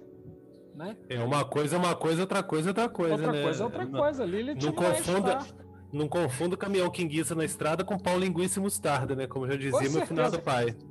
Com certeza. Da mesma maneira que eu vou, vou, vou falar, não vou entrar em muitos detalhes, não, pra, porque foi, foi até um caso bastante sério é, e acadêmico, tá?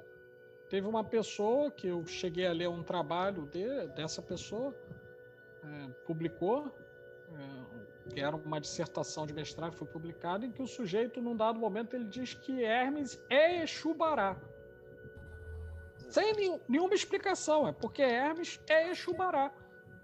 E acabou. É, o, o, o problema que hoje em dia é, é, virou um, um, sururu. É, é terrível é isso, né? Uma, uma comparação assim, uma simplificação que acabou ficando um negócio muito besta. É, com certeza. A gente vê aí pela internet, se você pesquisar, por exemplo, jogar na, na, na, na no Google aí, por exemplo, é o, o árvore da vida da Cabala, uhum. você vai ver uma árvore da vila da vida lá com o personagem do Chaves, do, de volta pro do, do é, Star Trek, cara, é uns negócios assim é. louco, um, umas, a, a, é umas, umas simplificações muito loucas, né? Porque reduziu-se tudo a arquétipos. E, e, esses arquétipos sendo tendo seus equivalentes e, e, que aí viram vale tudo. Exatamente. Vale tudo que não, que não cabe, não, não, não vale, não, não é assim. É porque parecido é, não, é igual. Bem assim. Né? É, as, as pessoas Exatamente. precisam entender que parecido não é igual. Né? Então você, você tem algo. O Marduk, o Marduk que você fez referência, não é o mesmo Marmaduke que é aquele, aquele que cachorro, é, não é, filme não. do cachorro. Não, não é, é, não é, gente. É outra coisa. O a internet ela já simplificou isso, mas antes mesmo do advento da internet, somente na segunda metade do século XX, to, tomou-se uma mania, isso transbordou também, repetindo essa palavra, pra, para o ocultismo, é, para se fazer associações, simplificações, como vocês estão falando, e não existem, como, por exemplo, comparar a trindade católica com a trindade egípcia ou com a trindade hindu, a Trimurti, é, não existe a gente até falou isso no programa passado, num programa anterior sobre o Vedanta. É, essas comparações e simplificações, elas não acontecem. E alguns nomes colaboraram para isso, como foi, eu perguntei desse livro, por causa do Lovecraft, uhum. né, que é Sim. é um autor de terror dos Estados Unidos uhum. e, e que se meteu também pela questão da, da, da magia, de, do ocultismo. Verdade. E, e, é, ele, ele, ele, trabalha com esse horror cósmico, né? Com Exato. essas entidades de horror cósmica, que é um, um panteão próprio que ele cria para isso. E ele Sim. se aproveita dessa questão do, do, dessa magia que a gente está discutindo no programa de hoje, uhum. né, para incrementar o que ele chama lá do livro dos nomes mortos, né? O Necronomicon. E Necronômico. Uhum. É, e populariza isso, o necronômico, né? não, não uhum. tem acento a palavra, então, é. mas é, assim, ele populariza de uma maneira errada, né? Na, ao meu ver, ao que parece, né? Uma, uma apropriação muito moderna de algo que até para um especialista em história caldaica, suméria, etc. Já é difícil de você tentar não é entender. É fácil, não. Você, né, você demonstrou ao longo de toda a primeira metade aqui do programa essa dificuldade. Ficou né, claro isso. Quando você tenta botar isso de uma maneira é, quase novelesca né, e moderna, dá essa sensação de, de ser simples, a coisa de ser é, superficial, e não é. Né? Então, não, é o, o, o, lance dele, o lance dele até que é assim, ele pega esse necronômico, pega, cria-se um panteão de, de, de, de uhum. É, entidades cósmicas maléficas do horror e tudo mais, é. e cria, cria uma literatura extensa em cima disso. O problema maior é que posteriormente aí vai ter gente aí, vocês vão saber quem, de quem que a gente está falando. Uhum que vai pegar essas entidades e vão falar assim: não, dá para fazer magia com isso. Aí começa a fazer uma, uma espécie de culto de magia Lovecraftiana que não, de coisas que assim, existe. que não existe. Ah, que, aí, aí falar quem é, tem que falar, já que a gente tá informando. É, o, é verdade, o, Kenneth, verdade, o Kenneth Grant faz isso. Exato. O Kenneth Grant faz isso na obra dele. Aí começa, ah, e, e, outra coisa também que assim, eu nunca tive muita paciência com os livros do Kenneth Grant, ah, são muito bons, que tal, tudo, ah, beleza, pode ser bom para algumas pessoas. A meu ver, uma, uma, outra coisa também que ele cria da, da, da mente dele, aquela tifoniana, tifoniana, que ele, ele, aquilo, é, aquilo é fruto da, da, da, da, mente dele e ele quer sim, sim, enfiar que aquilo é histórico, é antigo, que é. lá na, na, na, na, na, na no passado das civilizações já se usava aquilo e quer provar que aquilo é, é, é, é real e que bate. Só, é só, só para falar de Tifon, né? Tifon é vencido na titanomaquia por Zeus e acabou por ali, né? Esse é o registro é. que a gente tem na própria mitologia. Tifon é vencido, acabou, fim. é, e aí, se você for estudar o Jung, né, com toda, toda uhum. a questão de arquétipos, sabedoria dele, e, e até mesmo o outro, você vai ver que ao, ao chamar, ao tentar trabalhar com energias, entidades ou arquétipos, não importa se é uma questão é, psicológica da mente ou esteja exterior a você, mas, uh, mas que já esteja teoricamente morto, né, é que uhum. você não sabe mexer com aquilo. Você não é da, mais daquela civilização, você não está mais entre os sumérios, é, é, entre os egípcios, né, entre os babilônios. E aí você acha que domina alguma coisa e não domina. Você não sabe nem o que está chamando. É verdade. E a gente tem esse exemplo aí que o Lincoln criou, e a gente tem outros aí. Né? Onde? O, é, o, o modus operandi. O vai falar. O Sim. modus operandi de até o Pablo tá aí para nos, uhum. nos provar isso que o modus operandi de funcionamento dessas entidades, as relações que, o, que a humanidade tinha com essas entidades no passado, não é, de forma alguma, o modus operandi como se utiliza hoje. A gente ah, até já discutiu isso em, em, em, outros temas, que uhum. a, a, a, até mesmo os deuses é, egípcios, como eles foram é, retrabalhados na atualidade, não é a mesma forma como era trabalhado na antiguidade. Não, não é não. E aí que tá que a galera acha que, que é uma coisa, quando na verdade não. E você não sabe nem se era daquele jeito. É isso que eu tava Sim, querendo falar. Um, um, exemplo, um exemplo clássico disso, que é, é, até a gente poderia verificar, a questão da magia rúnica, uhum. as runas lá e tal, não, não, era, não é um, uma magia da antiga, é uma apropriação moderna. É. Da, dessa coisa da, da, das runas é, é, é eminentemente moderna. Existem trabalhos acadêmicos que, que demonstram que, na, que a relação das runas na antiguidade não é exatamente como se verifica hoje em dia. É, Só um exemplo, né? Exato, até porque eu penso pelo menos, né? O sujeito que vai lidar com runas sem conhecer pelo menos a religião Asatru, né? Sem conhecer o mínimo né, daquilo que os sacerdotes lá nos fiordes, lá na Finlândia, fizeram e etc., ele não tá. Aquilo já não é mais a runa, aquilo é outra coisa. É. já não é mais.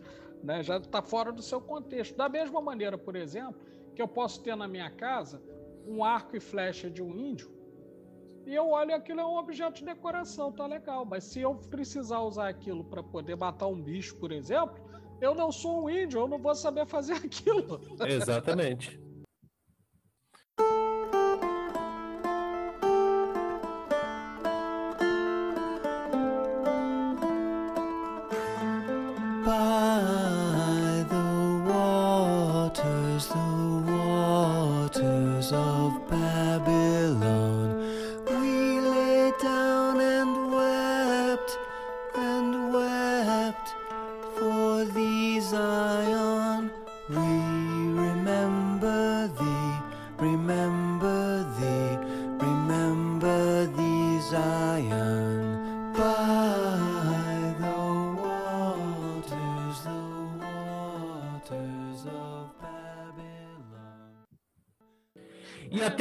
Aproveitando dessa ideia, a gente gostaria até de pedir você para falar sobre esse, esse, legado da civilização do misticismo da hoje e como que isso é, é assim deturpado no, nos dias atuais, se funciona, Perfeito. se não funciona, como é que é isso?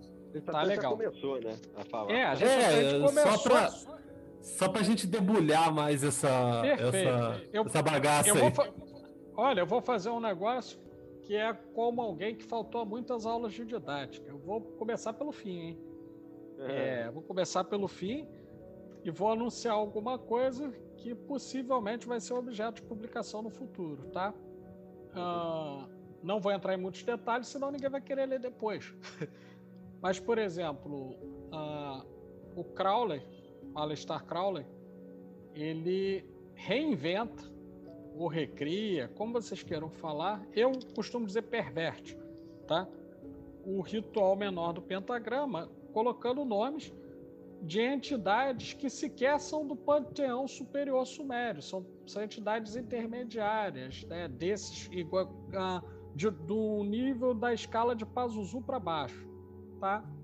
E diz que tá aquele. Tá falando do Liber 25. Exatamente, do Liber 25. Isso aí. O bicho. E aí o que ele faz? Na verdade, ele pega aqueles nomes e ele atribui outro sentido.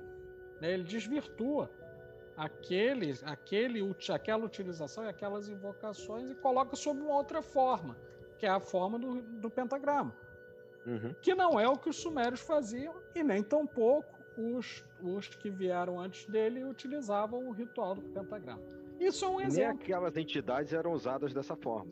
De forma alguma, não eram mesmo né, de forma alguma. E, inclusive, quando se utilizava de uma dessas entidades, o uhum. sacerdote tinha um cuidado tamanho de, de estar bem conectado e ter atendido ao rito lá do, do seu patrono, né, e do patrono daquela entidade, do Deus patrono, porque caso ele não o fizesse, a simples vocalização do nome daquela entidade, para os sumérios, traria o sopro de ar que era suficiente para trazer lá do submundo para a Terra aquela entidade que ia sair zoando tudo que tivesse pela frente. então, veja. Beleza. É uma beleza mesmo. Se lá na Suméria, se lá na Babilônia, né, que é chamado de Babilônia, já no, já no reinado de Sargon I, ele tem a, a ideia de construir uma cidade das maravilhas, que seria a capital do império, e quer dizer, o império era na Acádia, que era o, que era o norte. E ele queria fazer no lugar onde surge toda aquela civilização. E essa é uma construção que leva muito tempo, né? Então a gente vai ver, por exemplo, a Babilônia, cuja capital é Babel. Daí a gente tem é, relatado na, no Antigo Testamento a Torre de Babel, que na verdade era um zigurate, que foi construído sob o reinado de Sargon II. Era o Sargon, filho de Sargon, que aliás era conhecido como rei feiticeiro, o grande rei feiticeiro porque ele não só ele ascende não de uma linhagem real, mas sim de uma linhagem de magos, de sacerdotes, e ele era um grande mago, Sargon I. e o filho dele continua, né? Uh, e constrói Babilônia, que era considerada a cidade das maravilhas dos Sumérios. E por que, que eu estou falando de Babilônia? Porque nessa cidade de Babilônia, de Babel, né, que a gente vai chamar de Babilônia, não, não faz diferença, é, para nós ao menos, a gente está falando da mesma coisa. Nessa cidade localizar, iam se localizar todos os principais templos das divindades reconhecidas naquele império. De maneira que ele concentra, então, numa pequena extensão geográfica, um enorme poder político e, ao mesmo tempo, um enorme poder místico. Porque os magos principais estavam todos ali, reunidos. E é justamente devido a esse ato que a gente ainda hoje tem notícia, até mesmo de coisas anteriores, de tradições anteriores que ficaram preservadas naquela região. Talvez por isso, não sei, isso é uma hipótese que eu tenho, talvez por isso é, os povos semitas, especialmente os hebreus, após um período em que eles eles tiveram, eles foram aprisionados uh, na Babilônia, eles narram com tanto ódio, né? E no Novo Testamento isso vai aparecer no Apocalipse com um ódio ainda maior, né? As pessoas com ódio da Babilônia, né? dizendo que a Babilônia precisa cair, etc. Porque ali era um local que realmente foi, foi o ápice do império, desse império e dessa magia. E qual o legado que a gente vai ter? Vários.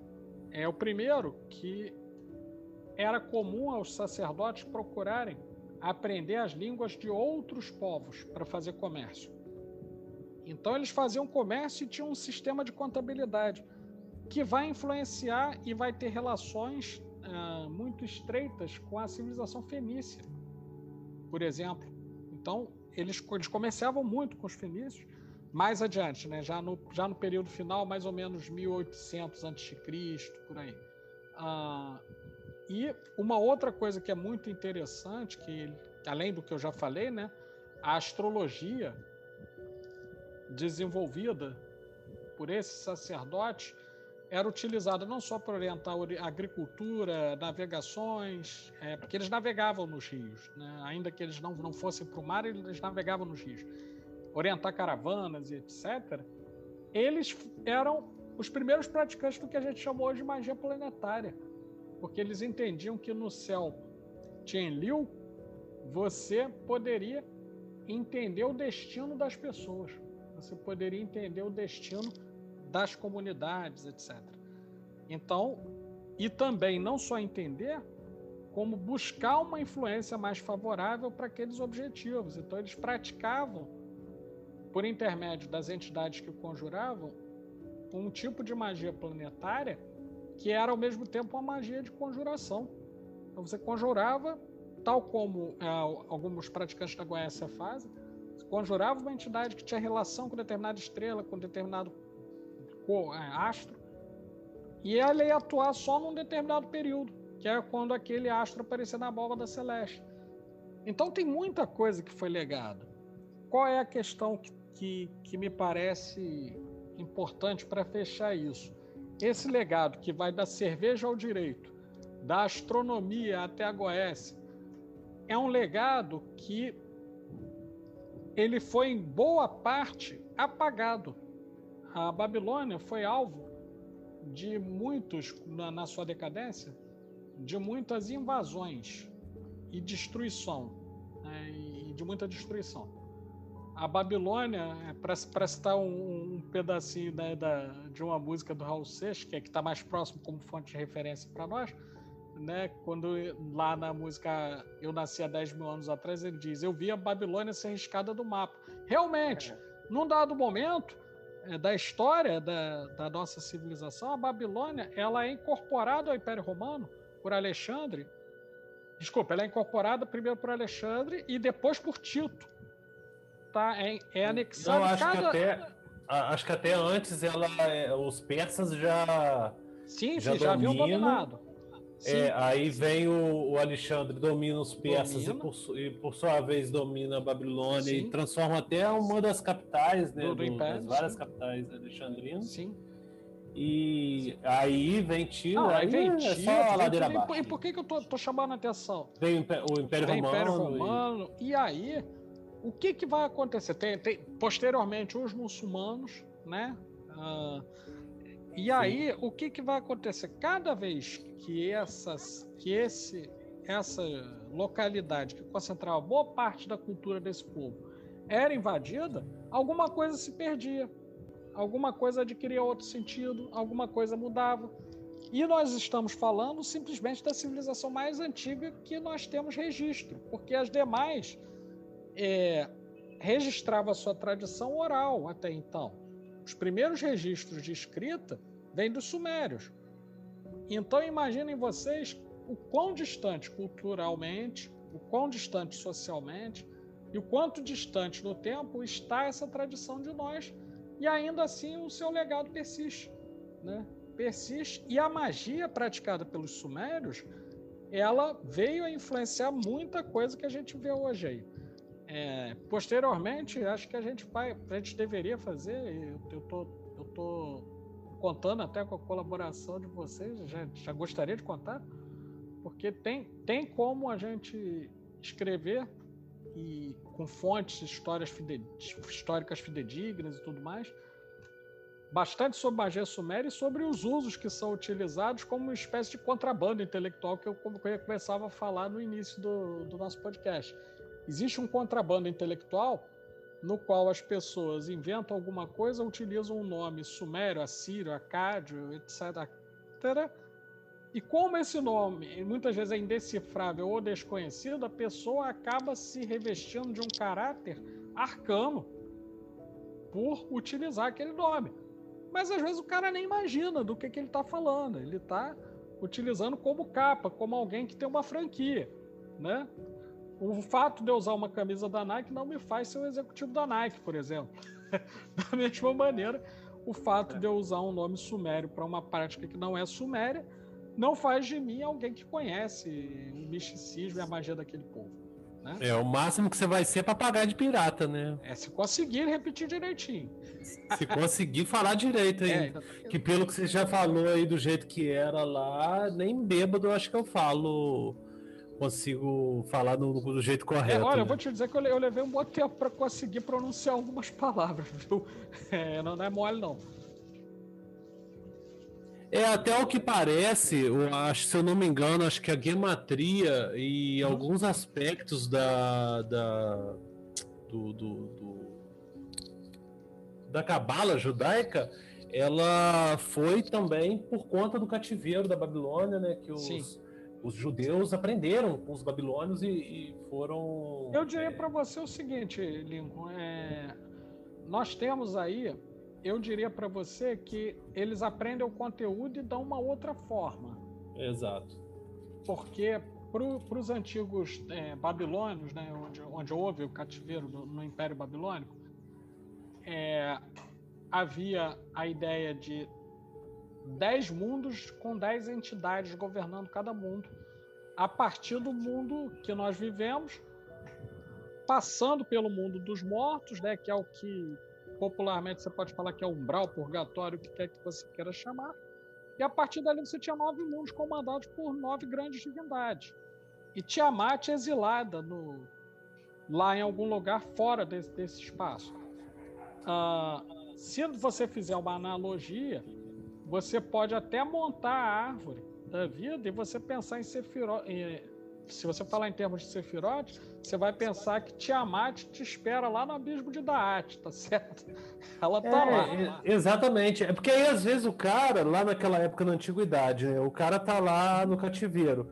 Ele começa a ter contato com essas ideias e fala assim, pô, peraí, isso aí é muito similar ao que eu, que eu aprendi aqui é. No, na, minha, na minha religião, na minha concepção de, de cosmologia, Sim. cosmogonia e tudo mais.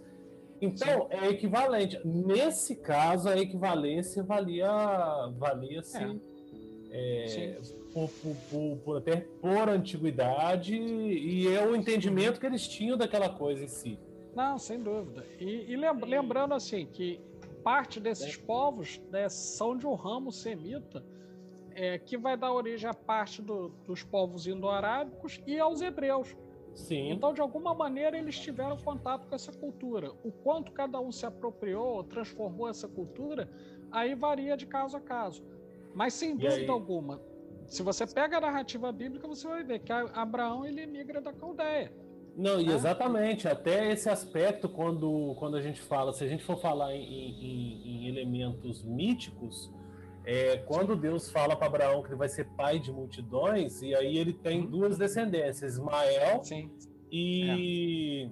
e o filho com a escrava egípcia, Agar, o, que é o Ismael, né? E o, e o filho dele, o. que eu esqueci o nome, que ele vai sacrificar Isaac. lá no. O Isaac. Isaac. Isaac dá origem ao povo hebreu e Ismael dá origem aos povos árabes. Sim, que, sim. que posteriormente vai ser, vai ser o, o todas aquelas é, povos árabes que posteriormente vão se formar na religião islâmica. Então, sim, de dúvida, certa forma, dúvida. em aspectos míticos, é, eles são uma origem comum. E todos sim, sem dúvida. é de Akkad. Sim, sim, é por aí mesmo. E, e então. Que eu... A gente tem um, um, podcast que trata de Cabala, onde a gente fala um pouco disso. Acho que na, na, na primeira metade. Inclusive sobre a magia do, do Taika. Uma magia que seria do deserto, como é chamada, que não é algo comum. Sim. Deus. E que acaba sendo um pouco dessa herança também. Não só nessa parte conhecida da Cabala ou Cabalá, é, que vocês estão mencionando, mas nessa parte mais mágica, feiticeira, vamos dizer assim, ligada ao judaísmo, é chamado de magia do deserto. A, a aplicabilidade sim, sim. prática né, do, do, do, do, daquilo que era só o conhecimento é, cosmológico e tudo mais. É, não Perfeito. que acabar lá, né, como a gente discutiu com o Fernando lá, não tem essa parte prática também, no sentido mais. Sim, ela tem até. É. Ela tem, né, mas tem uma parte muito não, não vou dizer assim popular, né, mas uhum. intelectual, ortodoxa, menos intelectual Sim. e menos ortodoxa mesmo da, do judaísmo é, ligado a essa magia do deserto que certamente, tudo até que o Pablo descreveu aqui, é uma herança, uhum. né? E falando, tem, ele tem. falou do Raul Seixas, só lembrando que a gente tem um podcast sobre o Raul Seixas também. Também. Ah, que bacana. E então, é, dentro disso e, e fazendo um adendo, né? É, por exemplo, quando você tem ah, no Velho Testamento o enfrentamento entre Elias e os seguidores de Baal, nós temos que lembrar que Baal era uma dessas entidades intermediárias lá na Síria e ele é cultuado como um deus entre os elamitas, que eram um desses povos semitas que estava ali naquela região da Palestina, Israel, etc. Né? Então ele vem, é um culto que emigra de uma, de uma região para outra. Né? A noção de do, uma noção de, do, de um equivalente de inferno que, que é apresentado é, no Velho Testamento, por exemplo, que é Dina, nada mais era do que um dos mundos controlados por essas entidades conhecidas como Baal, porque era um plural, na verdade, né? Eram entidades que eram todos chamados de Baal, né, mas que vem é. lá no Rio Janeiro, né, como, como sendo é, ligadas ou a Nergal ou a Ereshkigal, sua esposa. Existe né? até uma, um estudo recente que é arqueológico que demonstra que o, a, a ideia de monoteísmo é, do ju, judaísmo, né, na verdade, foi uma junção de vários deuses que haviam na antiguidade que acabou se tornando um só. E surge é a partir do monoteísmo aí. A gente já vai para uma hora e meia, mais ou menos, de gravação é. aí. Para vocês verem como é que é interessante, né? O e, e, o assunto não se esgota. Isso aí é a gente dando né, aquela injeçãozinha de curiosidade nos nossos ouvintes. É, lembrando que a gente está para lançar o livro dos Oráculos Caldeus, com alguns extras no, no livro. É, e também a gente futuramente tem previsões aí de lançar outros, é, outros livros relacionados. É, além disso, a gente já deixa aqui o convite né, para o Pablo voltar mais vezes, fazer Opa. mais gravações e, e a gente já vai tá pensando aí, a gente vai pensando em novos temas para poder a gente é, enriquecer esse papo.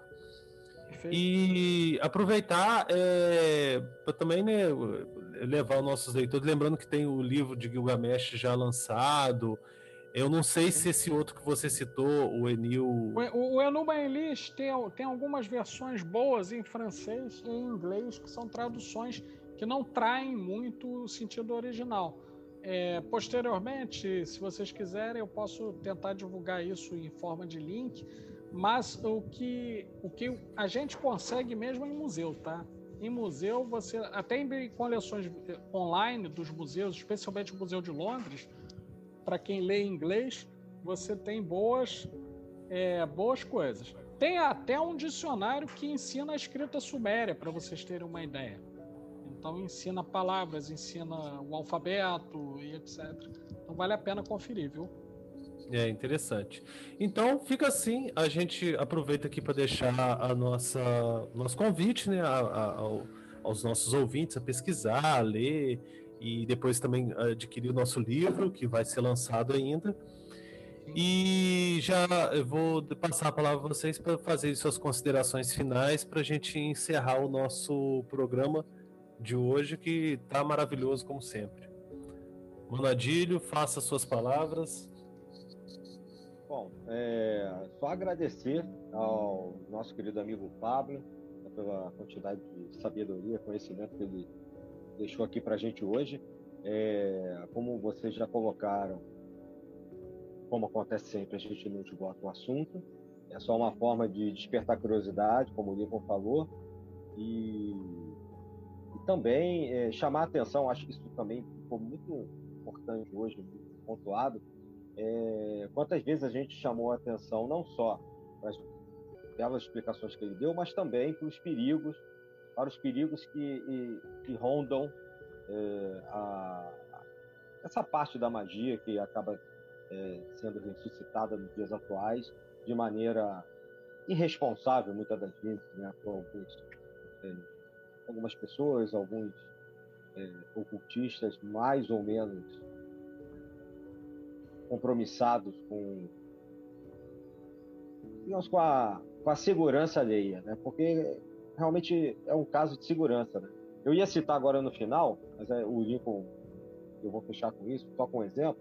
O Lincoln começou aqui o encerramento, eu não falei. Mas ele falou agora de Baal, né? O Pablo, e, e a gente disso que eu estou falando, desse contexto aqui. É, tem um conhecido meu que uma vez, entrando numa linhagem dessas que gosta de ficar chamando tipo de sumérico, botou o moto dele, de, o nome mágico dele de Baal. Uhum. Bom, em poucos meses ele estava sem emprego, cheio de problemas. Obviamente ele largou essa tradição né, e entendeu e ao colocar né, o nome mágico dele com uma divindade que ele mal conhecia, mas que ele achava charmosinha, porque gostava de, né, de fazer uma associação com essas coisas aí do lado negro, a quantidade de problemas que ele trouxe para a vida dele, aí ele acabou saindo disso tudo e hoje ele tem essa plena consciência. Então é só um é. exemplo, né, aqui no Rio, de, de como isso pode ser perigoso e que a gente hoje aproveita o programa é, para mais uma vez é, chamar a atenção do ouvinte, principalmente, como eu disse, os mais novos ou dos menos experientes, porque quando você já tem uma estrada e já Sim. tem um discernimento, cada um tem o livre-arbítrio para fazer o que quer, né? Desde que não carregue os outros para isso, que é, é a minha grande crítica a algumas tradições, é carregar os outros para levar para a beira do abismo sem avisar que está fazendo isso. Né? Não dar os devidos conselhos. Então, acho que esse programa é importante também por isso, e o Pablo contribuiu muito. Queria agradecer a ele, nome da Sabedoria Arcana, né? e agradecer aos ouvintes por estarem aí conosco mais uma vez. É um prazer. Bom, isso, perfeitamente. Olha só, eu tenho é, meu e-mail. É, vou começar pelo fim, né? Falando do contato. É psm de mamãe b santos arroba gmail.com. Eu tenho dois canais no YouTube. Eu uso um deles é, para trabalhar assuntos acadêmicos da universidade, discussões políticas, etc., que é o canal Pablo Bispo. E eu tenho um segundo canal chamado Mateses Magister. Mateses com TH e, e, e I no final, né? Matesis e Magister, né? Que é um canal que esse é diferente. Esse eu trabalho questões místicas. Tarô, templarismo, uh, entrevisto pessoas, falo também de magia cerimonial, goécia, etc. convido as pessoas a se inscreverem no canal. É, e aí, como consideração final, eu vou de novo começar pelo fim e vou dizer o seguinte: é, nós todos temos uma atração quase que natural, né, pelo oculto. Que é misterioso geralmente atrai mesmo, e a gente vai querer entender esse, esse misterioso. O grande problema é que uma coisa é você querer estudar e outra coisa é você achar que conhece algum, algo. E a terceira coisa, que é pior ainda, é você não conhecer e agir como se conhecesse. Vou dar um exemplo que ilustra bem quando a gente está falando dessas questões aí ligadas à invocação. Imagine que eu não conhecesse o Adílio pessoalmente, mas tivesse ouvido falar do Adílio. E aí eu começasse a me apresentar em algum lugar como se eu fosse o Adílio. Não, eu sou o Adílio, eu sei isso, eu sei aquilo. E o Adílio, num dado momento, percebesse que eu estava me passando pelo Adílio. Obviamente, o Adílio não ficaria feliz, possivelmente faria alguma coisa contra mim. Imagine se o Adílio fosse uma entidade arcana e percebesse que eu estava usando o seu nome para propósitos que nada tinham a ver com os dessa entidade. Esse é o grande período de lidar com magia ancestral sem ter o devido preparo e conhecimento, tá? E por último, é, eu que agradeço a oportunidade de estar aqui, poder conversar sobre esses temas, poder falar ao público que nos escuta e, e fico feliz com o convite de estar presente e posteriormente participar em publicações de vocês também. Muito obrigado a todos, hein? uma boa noite e realmente fico muito grato por poder participar. É, nós que agradecemos a sua presença, né? E principalmente por compartilhar conosco toda essa sabedoria. É, mais uma vez, agradecemos a todos os nossos ouvintes também. E nos encerramos aqui, deixamos aqui nossa mensagem é, e um cadinho aí da, da curiosidade para vocês. Um fraternal abraço a, é, amplexos fervorosos a todos e saudações fraternais. Saudações. Saudações, até a próxima.